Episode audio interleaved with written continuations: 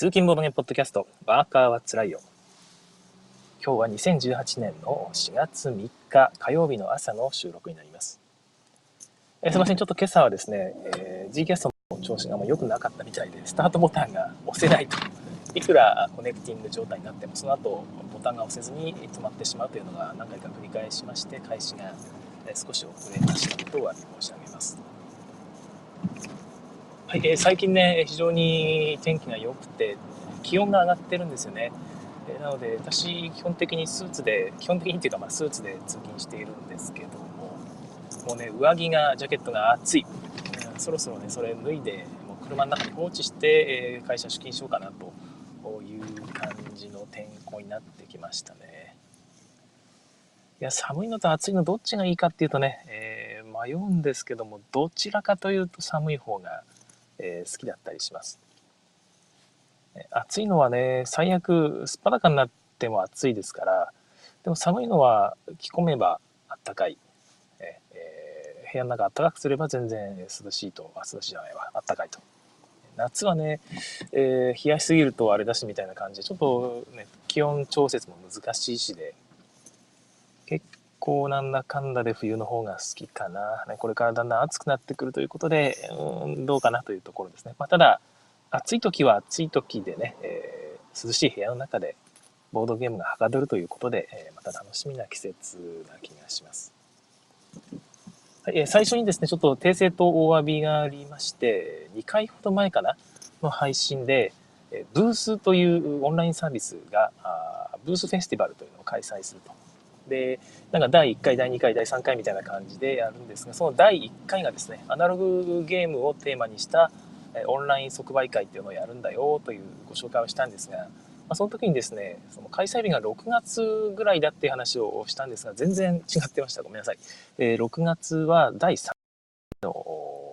その企画ですね。何かよくわからないんですけども。とにかく第1回のアナログゲーム会はもう今週末です。4月6日から8日ですかね、金曜日から日曜日の間に開催されるということで、今でもね、出店者募集中みたいなんですよね。でせっかく、その、ブースとか使われるね、ピクシブユーザーですかね、主に。ピクシブユーザーの方とかに、えー、こういうアピールできるチャンスだと思いますので、自分でね、自家通販できる方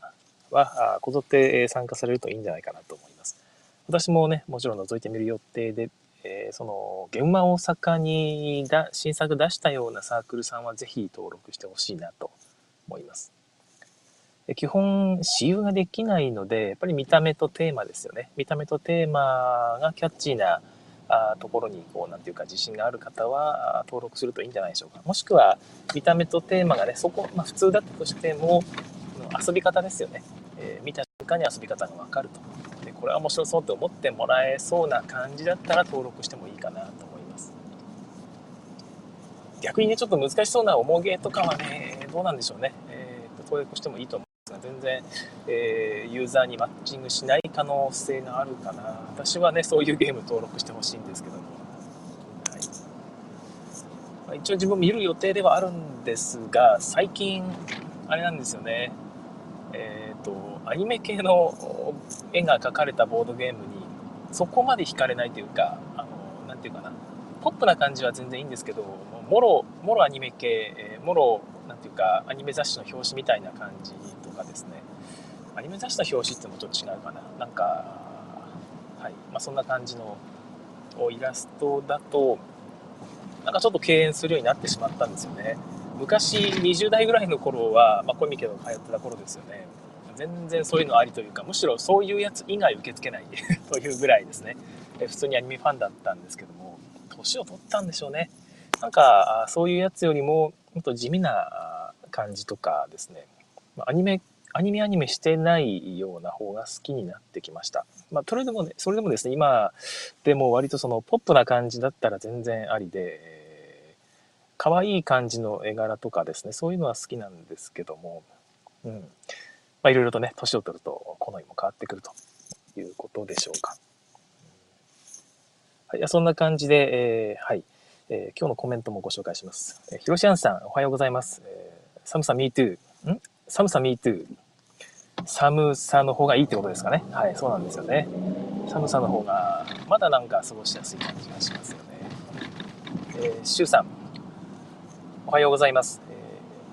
冬が好きとの話はね、ちゃんと聞こえてますと。東京は初夏の陽気、24度、うわ、暑そう。もう半袖ですよね。いや、自分ももう上着脱ごうかな。はい。やすさん、おはようございます。久々にライブで聞かせていただきます。ありがとうございます。やすさんとかがね、ツイートされているゲームマの新作情報とかも非常に参考にさせてもらっています。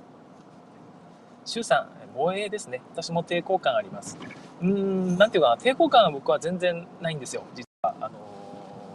抵抗ある方ももちろんいらっしゃるはずですし、あんまりね、えー、そういうのに興味ないって方もたくさんいらっしゃるんですが、私は抵抗感がないというか、まあ、抵抗感があるというか、そもそも抵抗感全然なくて好きなんですけど、ボードゲームに求めるものはちょっと違うといういうのがなんとなくあるんですよね、うん、ボードゲームって多分ね没入感が楽しい部分の一つだと思うんですがアニメの世界に入って、えー、浸りたいっていう感覚にあんまもうならないんですよねこの年になると、えー、俯瞰していたい、えー、いう感じで。それよりもなんかもっと現実味のある世界でこうなんかしたいなという、まあ、それこそ中世ヨーロッパとかの世界とかかっこいいじゃないですか、まあ、そういう世界の方に入り込みたいなと思うんですかね。わからないです。別に嫌いじゃないし誘われたらねやるの嫌とかそんなことも全然思わないんですけども自分で買うってなるとそういう風なアニメ系ではない萌えじゃない方がなんか没入感があるなという本当に年だと思いますね。単純に。はいということで。はいえー、第3、えーおはよう、はじめまして。やっとライブで聞くことができました。よろしくお願いします。ということで、こちらこそいつもね、コメントいただいてるんですけども、え、よろしくお願いいたします。はい、あんまり、ね、長いこと喋ってるとあれなので、え、とりあえず本題の方に入ろうかなと思います。前回というか昨日はですね、えっ、ー、と、ゲームマーケット大阪の方でツイート私一日中追っていたんですよね。じゃあ行けよって感じなんですけど、えー、行くのもまたなかなか、えー、気力がなくてですね、いけなかったんですよね。で、そのツイートを追っかけていると、やっぱり気になる新作というのが、まあ、今更出てきてですね、昔というか、ゲームは前ですね。その前にこれ調べていたら私は多分言っていましたねっていうぐらい、え気になる新作が結構いっぱいあって、いや、いいなという感じだったんですが、え昨日紹介しきれなかったいくつかのコメントを少しご紹介します。はいまあ、予算がマッハで消えていくみたいな話はあったんですが、他に、えー、生フェイルッティ見たっていうですね、コメントありましたね。まあ、川崎さんですけど、いいですよね。フェイルッティが来るっていうのは、本当になんかグローバル感があっていいし、しかもなんか、あれ、トークショーをやったんですよね。確か、ですね。金井誠二さんと林久志さんですね。と3人でなんかトークショーをやったらしくて、これって配信あるんですかね？がされていたと多分思うんですが、ぜひ聞いてみたいなという気がします。フェイドティは結構やっぱ皮肉が効いていたシニカルな方だったというふうに聞いています。含めて楽しみです。はい、えっ、ー、と、あとは何だったかな、えー、フェアリータイルってね、もうすぐ発売される、確かホビージャパンの方から出る海外のゲームの新作なんですけどもこれが私、えー、予約はしたんですけどもどういうゲームかねいまいち分かってないんですよ。で、えー、自分が想像するぐらいちゃんと面白いのかっていうのが、まあ、非常に不安な状態のまま予約していたんですがこちらの私有があったと。で私有したら非常に面白かったっていうねツイートがあってちょっと期待が高まるところでございます、ま、そんなコメントがありつつですねその中で気になる新作がいくつかあります。それを一つ一つご紹介しています。いきますね。一つ目、ドロドコですね。遊びデプトさんのドロドコというゲーム。こちらもですね、動画とかも上がっていて本当に本格的なんですよね。六角形のタイルを一旦場にこう敷き詰めると。で、逆三角形に敷き詰めます。一番下が1枚、その上に2枚、3枚、4枚、5枚って並べていって、一番上何枚ぐらいまでいくのかな ?8 枚ぐらいまでいくのかな？まあ、逆三角形にして下からスタートという形になります。で、スタートするのは、まあ、手番プレイヤーというか、鬼プレイヤーというかですね、まあ、泥棒さんが1人決まるんですよ。でそれ以外の人は全員その警察というか探偵さんというか、え、その犯人を探す役になるんですよねで犯人は一番下の部分から、上に向かって、まあ、上に向かってっていうか最初は上しか行けないから上に行きでそこからはね自由に隣接するタイルに移動していく感じになります。でみんな他のみんなはその移動経路を当てていくんですね、え、そう探っていくという感じですね。で六角形タイルになんか部屋が書かれているんですね。だから立体的なクォータービューの部屋の中身がですねこう六角形のに書かれていると。でそれがつながってるのでなんかその集合住宅みたいな、まあ、マンションの、まあ、逆三角形なのか逆三角形にこう積み上がってるんで変な形ではあるんですがその部屋がずっとね隣接されてるようなマップになっているんですよね。でそこを泥棒さんが移動しながらですねこの部屋に書かれているいろんなものが書かれてるんですよ。ぬいぐるみとか、まあ、ベッドとかね壁掛けの絵とかですね。そういうものが書かれていてその中の一つ盗んだということで手札から盗んだもの場に出しますそれに金額というか勝利ポイントが書かれているのでなるべく高いのを盗みたいんだけど盗んでしまう高いのを盗んでしまうとそういうのはレアなので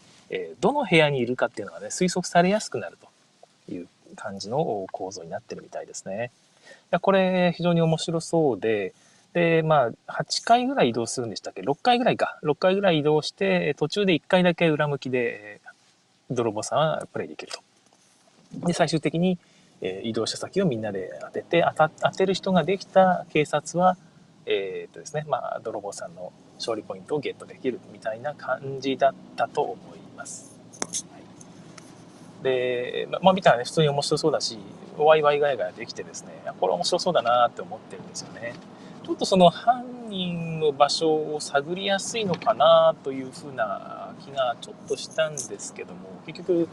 最後にプレイしたカードでだいぶ特定できるじゃないですか。ていうか1枚プレイすると、この部屋とこの部屋とこの部屋に今いるんだなっていうのは推測できますんで、最後にプレイしたカードがあまあ、あんまりレアなやつをいきなり最後に盗んでしまうとダメだなと。なるべくそういう風なのを推測されないようにレアなものは最初に盗みそこから移動でか乱して最後になんか安いものを盗んで消えるというのが多分セオリーなのなと思うんですけどこの辺うまくやらないとバレバレじゃんっていうことになりかねないんですけどただそれを含めてね警察も当てた方が楽しいっていうのもありますしどっちかというとどうなんか半々ぐらいでうまくねバランスされていることを期待したいところですけども何しろ見た目もすごく綺麗でポップでいいゲームだなという気がしました。一回遊んでみたいですね。泥床遊びデプトさんです。そうそう別に最初に言い忘れていたんですがえこれから言うゲームですね。え全部私推測で語ってます。本当に。あの見た目でしか見てないんですよ。で一部は動画とかがあったりしてそれでパッと見てねあこういうゲームなんだって分かって言うんですけども、それすらもね、え私の理解間違ってる可能性があるので、え面白そう、そういうゲームなんだと思ってですね、そのままポチらないように、えポチったりですね、あの、買いに走ったりとか、えしないよう気をつけてください。各自でお調べください。あくまでも私がこういう風なゲームなんじゃないかなと思っているだけなんですよね。はい。申し訳ないんですけども、ね、ということで、お願いいたします。仕事みたいな感じになってる。はい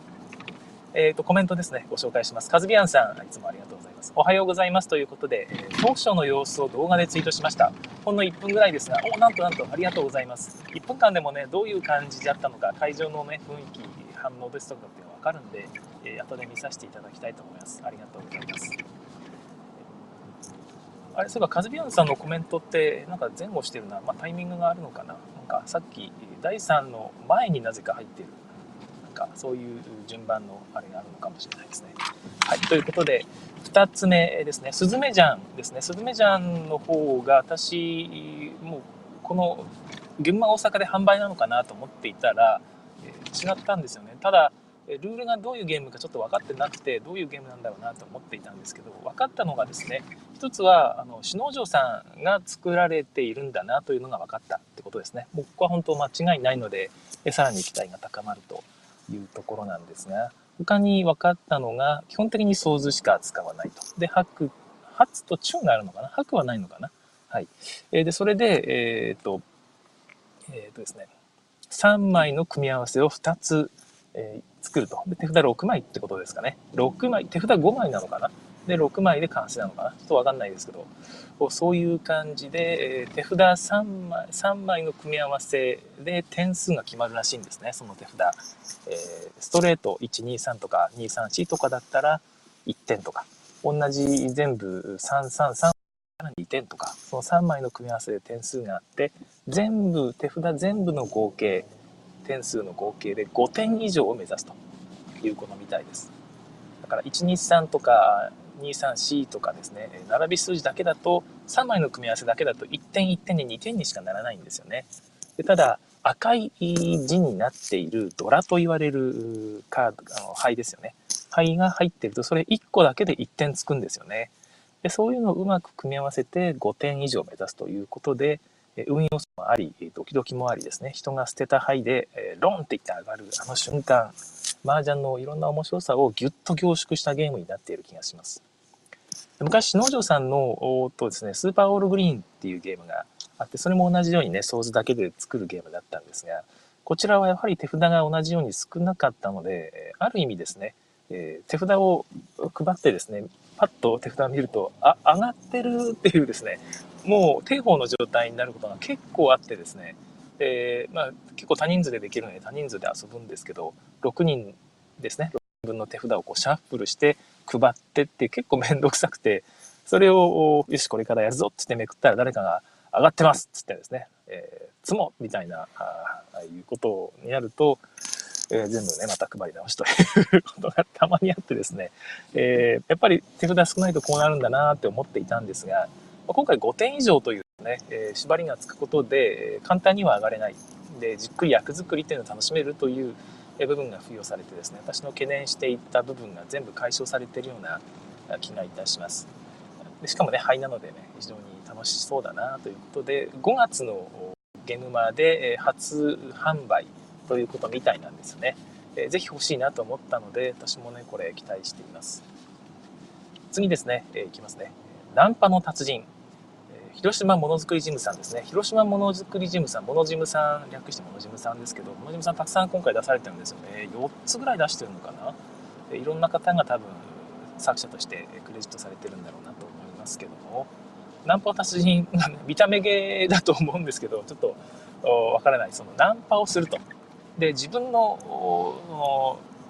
ステータスを上げていくんですけど、それが人間ね、男の形ですね。最初裸みたいな感じでいるんですけど、それに髪型みたいなやつとか、服装ですとかっていうのを組み合わせて、カードで組み合わせて、実際に自分がね、イケメンにうまいことになっていくと。ステータスを上げて、で、まあ、セットコレクションなんだけど、見た目が そのビジュアライズされてるので、非常に面白いんですよね。で、変な格好なのなのに、えー、ね、女の子をナンパすると。で、下は小学生からナンパできるらしいので、だいぶ犯罪集が してくるんですけども。いや、でもシルエットなのでね、そんないやらしくなってないっていうのもまたいいですよね。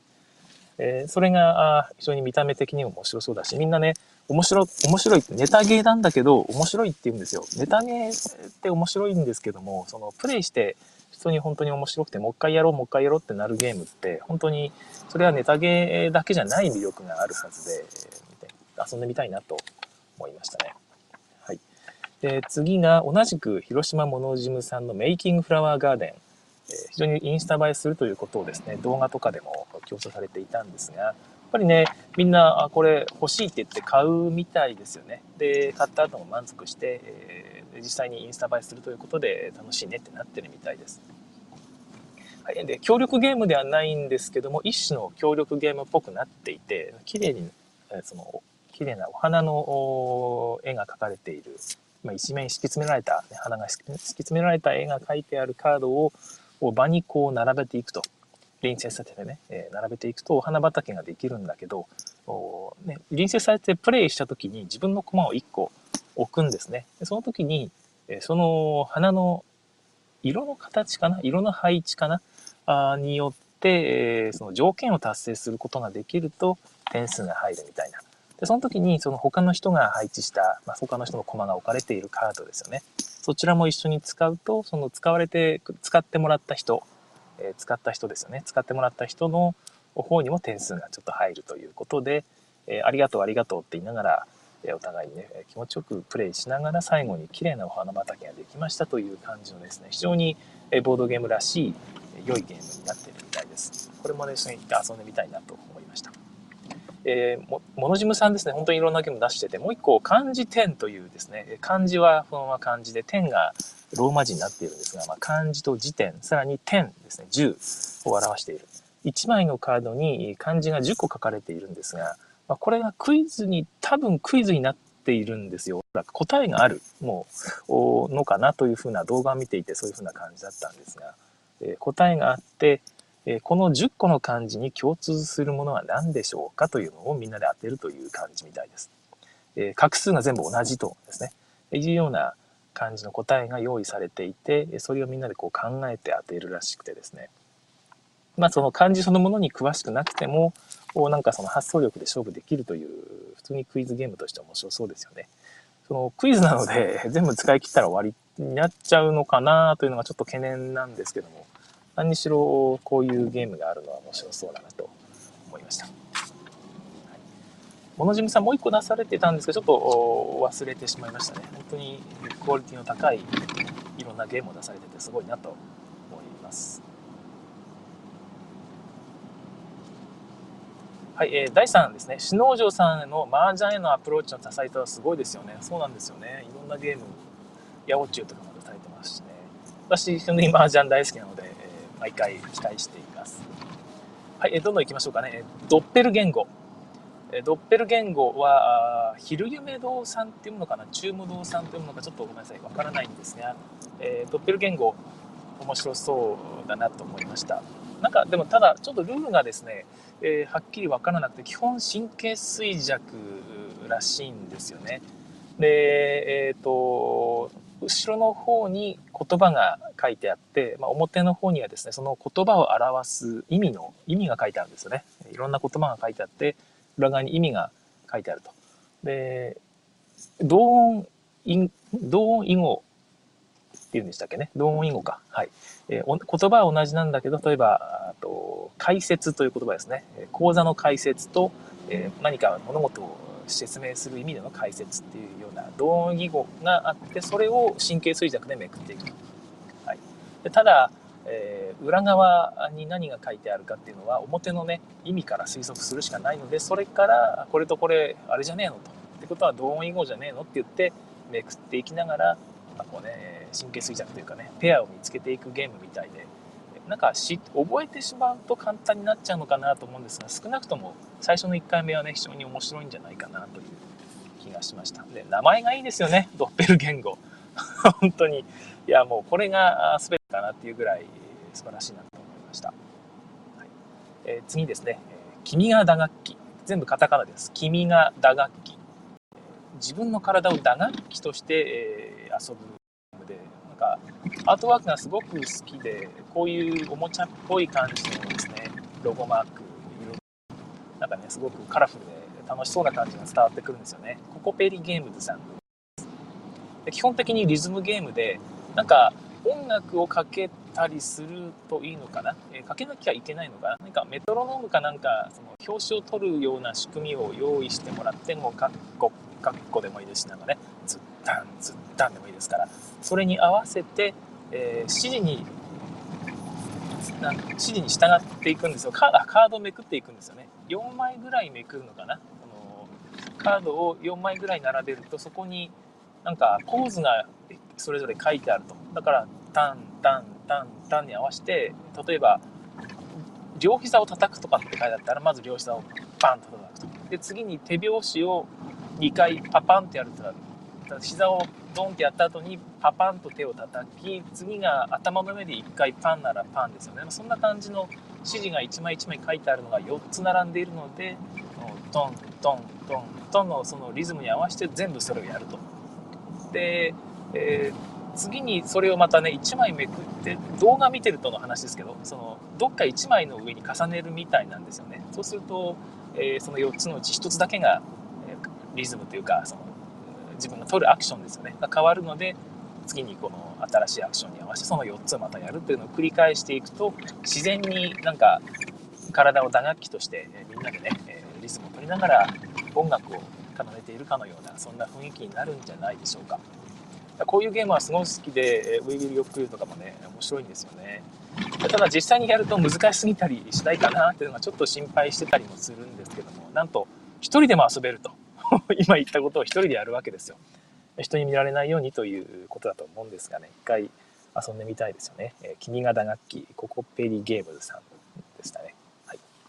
えー、次がバズッターバズッターですね、えー、高間ヶ原のペケさんですね。これもなんか面白そうで写真がいろんな写真がカードに印刷されてるんですよね。でそれを使って一番バズった人が勝ちというゲームらしいんですけどもうテーマ勝ちというか聞くだけで面白そうですよね。どんなゲームかは未だにちょっとわからないんですけども。あ非常になんか目の付けどころがいいし絶対これ盛り上がるだろうなっていうのがなんとなくわかるので一回遊んでみたいなと思いました、はい、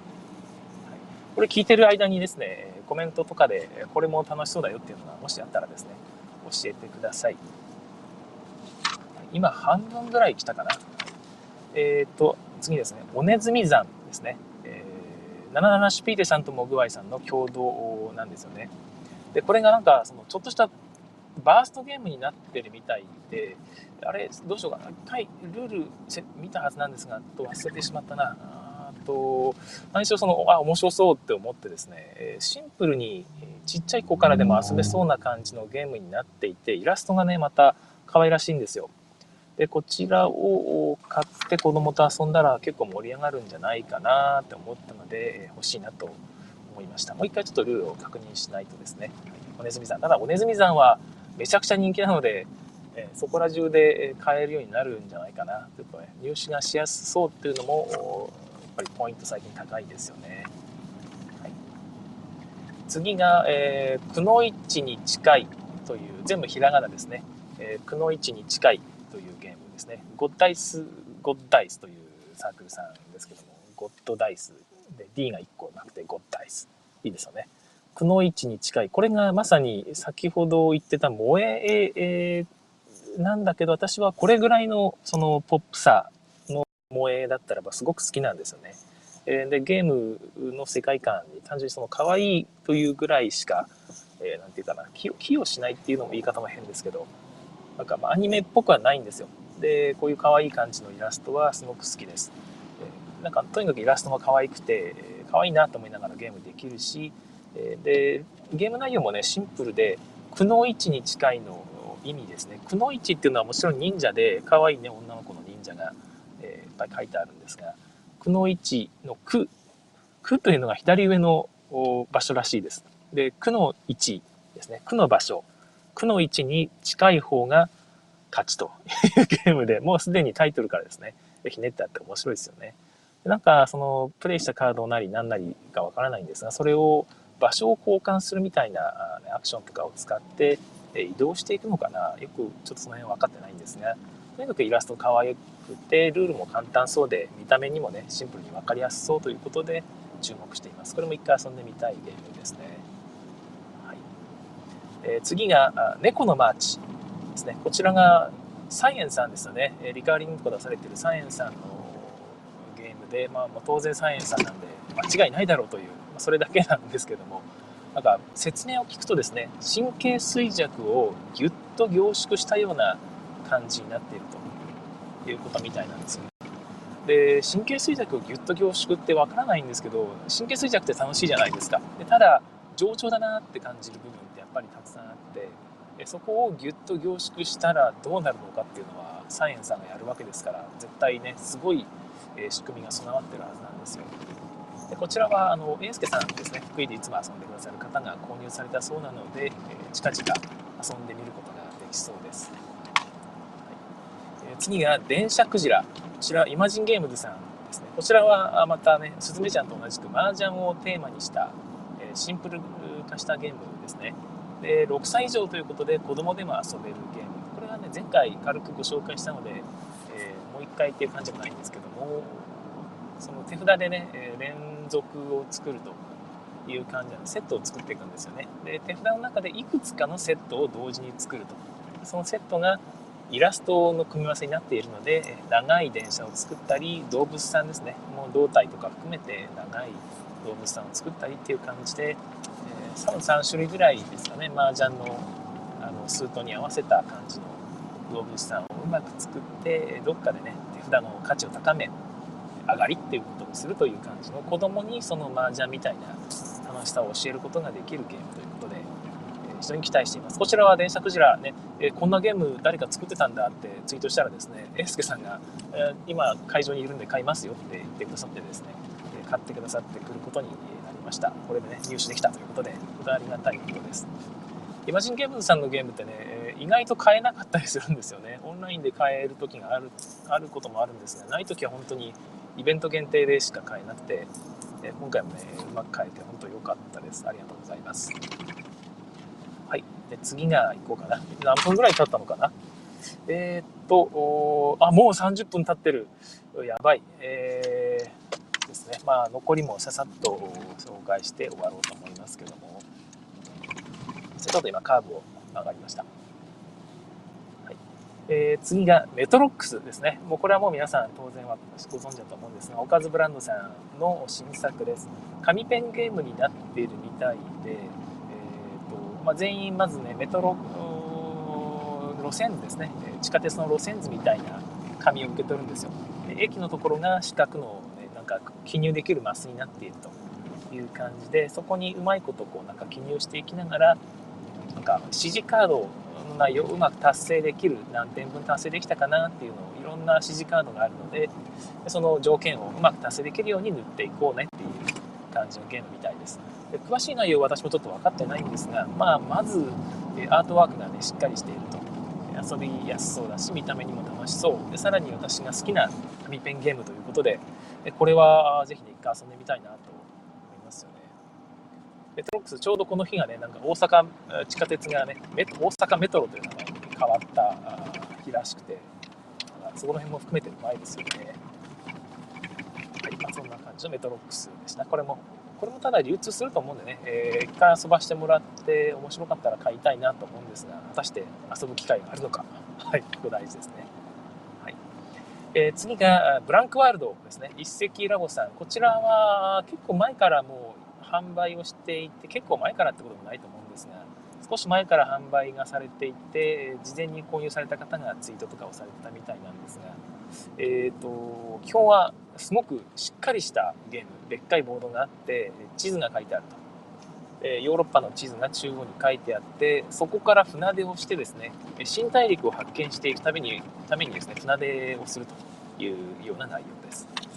で船でこう中央のヨーロッパ付近から移動していくんですがえボード上に地図がヨーロッパ付近の部分しか書いてないんですよでマスがたくさん四角いマスが書いてあってそこから移動していくとこう移動した先に、えー、なんか袋からランダムに1枚タイルを引くんですかねそれを引いて配置することができると。何枚か引くのかな。確か。その中からなんか条件に合致したタイルを置いていくみたいな感じ。でどんどんどんどんこうタイルを置いていくと、まあ、そこに勝利点が書かれていたりお金の収入が書かれていたりするんですが結果的に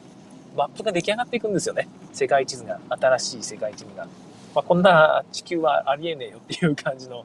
めちゃくちゃな地図ができたりもするんですがそれが逆にねなんか、え、自分たちがね実際に新大陸をこう発見するために公開しているっていうような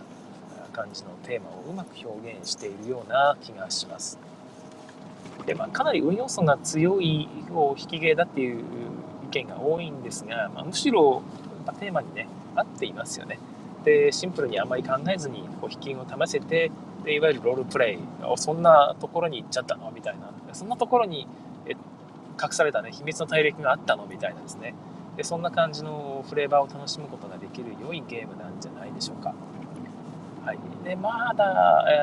えー、っとあネットで少しね入るとかって話もありますけどもどうもその作者さんのツイート見ていると再販にねどれぐらいしていいのかわからないので、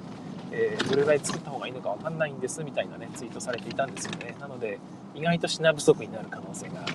あるかもしれません。これがね3000円で買えるって本当安いですよね本当にしっかりしたコンポーネントで普通にお金のチップとかもついてるんですよ。いやー、すごい時代になりました。はいあと2つほど、カッパラパーティー。これはね、あのイラスト見た瞬間にね、これは、このイラストはと思ってですね、調べたら、博士ヨグさんでしたね。えー、で、博士ヨグさんが作るゲームだったら、もう絶対面白いわと思って、例のカッパですからね、あのボドゲで遊ぶように出てくる。あ、ボドゲ遊ぶじゃねえわ。もう一個の、あれか、えっ、と、忘れてしまった。あの、屋敷の方のボードゲーム漫画ですね。に出てくる、カッパが出てくるんですけども、そいつが主人公なのかな わからないですが、えー、どういうゲームかと、カッパにですね、カッパ言語だけで話そうという、そんだけのネタ、ネタゲーっていうのはネタゲーなんですけど、もう絶対面白いですよね。えー、ギャパーギャパーってしか言えないみたいです。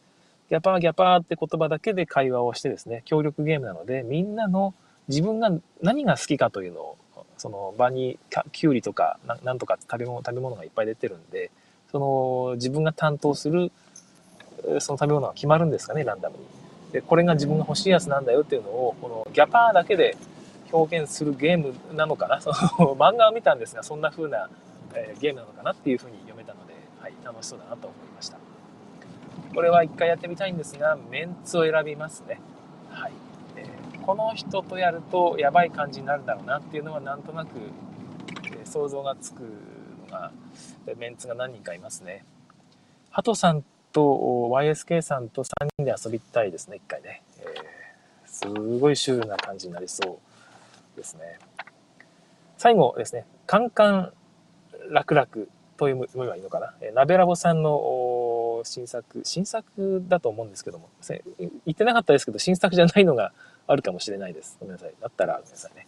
カンカン楽々。これもゲーム内容がね、ちょっとわからなかったんですけども、見た瞬間なんか面白そうと思って漢字があ書いてあるんですよね。で、漢字を4つカードをですね、え、並べて、それで4文字熟語を作るっぽいです。でどういうルール、どういう条件で4文字熟語を作るのか、でそれがどう 勝利条件に関わってくるのかなので、全部わからないです。私知らないんですが、それも含めてですね、なんか出来上がったやつの例が載ってるんですよ。それが、え鶏肉脱走って書いてあってですね。もうそれだけで欲しくなりましたね。鶏肉脱走っていう4文字熟語を作ってその意味を考えるらしいんですがいいですよね。鶏肉が鶏肉が脱走するんだといやこれは絶対面白いわっていう感じのことでまたゲーム内容がわからないんで私が想像するゲームじゃなかったらやばいんですけども一回遊んでみたいな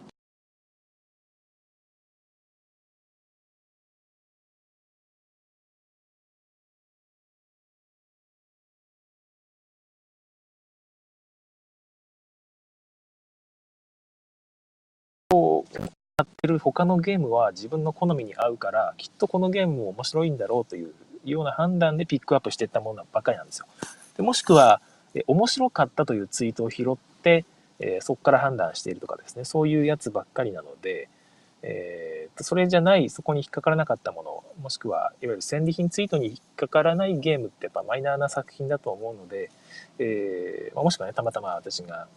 引っかか引っ掛けなかった ゲームでメジャーな作品もたくさんあると思いますけどもそんな感じなので、えー、ここに上がってないゲームでおすすめがあったらねまた教えていただきたいなと思います。はい。えっ、ー、と、いくつかコメントいただきます。いただいてます。メトロックス、シュウさんですね。メトロックスは委託を今か今かと待ち望んでいます。そうなんですよね。委託してほしいですよね。しないのかな？どうなんだろうな。はい。えー、なおさん、オインクの増減、あ、そうそうそうそう、オインクのね、増減も気になりますよね。ただ、なんていうかな、オインクさんのやつは、ここで紹介しなくても、全然ね、どこでも手に入るし、普通に Amazon でも絶対手に入るので、なんかね、あえて紹介する必要もないかなという感じです。ヤスさん、えー、一石ラボさんのブランクワールド、そうそう、僕、ヤスさんのツイートで知ったんですよ。面白そうだなと思って、えー、で運要素が高いっていうのはね、むしろメリットじゃないかなっていうのも、そのヤスさんのツイートを見てえ思い、ました。予約で買いましたということで、ルールを読んだだけですが、かなり面白そうです。デビュー作みたいなので、これから楽しみですということですね。はい。なんかね、何でも自分でできる方っぽくて、本当すごいですよね。えー、次回作も含めて、この今回のゲームをですね、ちょっと遊んでみたいと思います。なおさん、カッパは面白いと思います。おしゃさにのポッドキャストでヨグさんが紹介してましたが、よかったです。あ、そうかそうか。ポッドキャスト、おしゃさにヨグさんが出る回ありましたよね。あれ早く聞かなきゃなと思ってるんですね。あれで紹介されてたんですね。ではちょっと聞いてみようかな。ありがとうございます。え第3、おねずみさん、おねずみ山プレイしました。ペアーズのような構成のカードを使用したバースト系です。大人も子供もいる楽しめる、えー、良いゲームでしたよということで、あ、いいですね。大人も子供も同時に楽しめるっていうのはま大きいメリットな気がしますね。はい。ということで、えー、はい。最後にこれか、えー、ちょっともう時間もだいぶオーバーしているんですが、えー、ツイッターの方のキーワードですゲームまでね、検索してヒットしたものを主に拾っているんですが、ゲムまで検索しようとするとですね、関連キーワードっていうのが出てくるんですよ。その関連キーワードがちょっと面白くて、1つ目、4つぐらい、あ5つぐらい出たんですが、ゲムマ1個挙げてリストですね。リストって言葉で検索するんだと思って、で、これなんだろうなって思ったんですが、お品書きリストのことだと多分思うんですね。で、購入するときに、そのリストで検索すると、自分の欲しい情報が出てくると、つまりお品書きとか、えー、現場の販売作品が出ると思ってる人が多かったんじゃないですかね。で検索した人が多かったんじゃないかなということで、なんかツイートするときに、そのお品書きリストというような言葉をつけるといいのかもしれません。もしくは全然違う意味で検索されてるかもしれないんで、多分そのリストってこういう意味じゃねえかなっていうのをね、えー、分かる人いたらまた教えてください。えー、次がですね、ゲムマクトゥルフですね。クトゥルフは本当に人気なんだなっていうのが思いましたね。私これで検索したことなんかないので、自分の検索結果がここに反映されてることはないはずなんですよね。あくまでも一般の人がゲムマと一緒に検索したキーワードとしてクトゥルフが多かったということなんだろうと思います。はい、もう一個、ゲムマをつけずに単純にグループ SNE。いや、すごいですね。グループ SNE さすがだなと。なんか、ゲムマっててそこまで TRPG のなんとか存在感が増していたんだなというのが、え改めて希望になります。さっきのね、クトゥルフもそうですけども。いや、すごいなと思いました。残りがもう、まあ、これは分かりやすくですね、ゲムマ1個開けて待機列。これは私も検索したことがありますね。でもう1個がゲムマ1個開けて戦利品という、まあ、これも含めて皆さんが検索してるのか、もしくはこのキーワードでね、投稿してる人が多いのかということでございました。ゲームマーケットをこのキーワードで探すとまた面白い情報を得られるかもしれません。ということで、え、今日は長くなってしまいましたが、この辺で終わりにしたいと思います。ゲームマーケット参加した人ね、羨ましいですね。よかった。本当に、え、新しいゲーム買った人はですね、遊んだ結果をぜひ教えてください。私もこれから少しずつプレイしていて、面白かったゲームだけ買おうかな。ね、参加しなかった人のせめてもの抵抗ですよ。もう面白かったゲームだけ遊ばしてもらって、評判のいいやつだけ買わしてください。ね、えー、会場でね、新しいゲームをこうお互いするという楽しみはもう得られませんでしたから、はい、そんな感じで楽しもうと思います。ということで、えー、今日は仕事を頑張ってまいりましょう。仕事帰りに聞いてくださっている方は、お仕事お疲れ様でございました。それでは次回更新をお楽しみに。さようなら。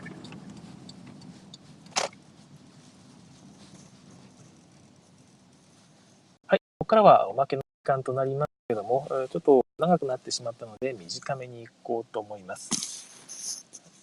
で、コミケの話が最初にありましたけどね、昔は本当、萌え系のイラストが描かれたね、同人誌をいっぱい買い込んでいたんですが、当時、一緒に参加していた年配の方もいてですね、その方はもうなんか萌え系のやつも買うことは買うんですけども、それ以外のなんか変なゲーム、あ、変なゲームじゃないわ。変な、萌え、全然萌え系じゃない同人誌を買い漁っていたんですね。で、昔はそれ見てですね、せっかくコミケに来るのに、なんか萌え系の同人誌買わなくてどうすんだろうって思って見てた頃もあったんですが、今はね、その気持ちよくわかりますよね。それこそ、萌え系のやつなんかどこでもある意味買えると。まあ当時はネットが全然なかったので、パソコン通信ぐらいしかなかったですから、まあそんなに買うことはできなかったんですが、確かに漫だらけとかありましたからね。普通に買おうと思えば買うことはできる。萌え系のなんかね、えー、漫画っていうのも別に商業していくらでも読めるわねで、どう、コミケでしか買えないようなものがいくつかあって、例えば、その、自販機に売ってるマイナーなジュースですね、地方でしか売ってないような、を研究したようなあ研究本、独自研究本と言われるジャンルがあったりしたんですよ。で、まあ、今でもあると思うんですけども、でそういうのを買いあさってるのが、まあ、当時は分かんなかったけど、今は分かるなという感じですね。このジュース研究本だと私も読ませてもらった中にですね、毒ジュース研究本みたいなのがあってですね、ジュース同士を混ぜるんですよ。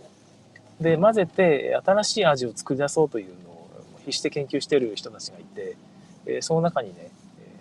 絶対やるな危険みたいな、これは本当に毒ジュースなので危険度マックスみたいな表記がある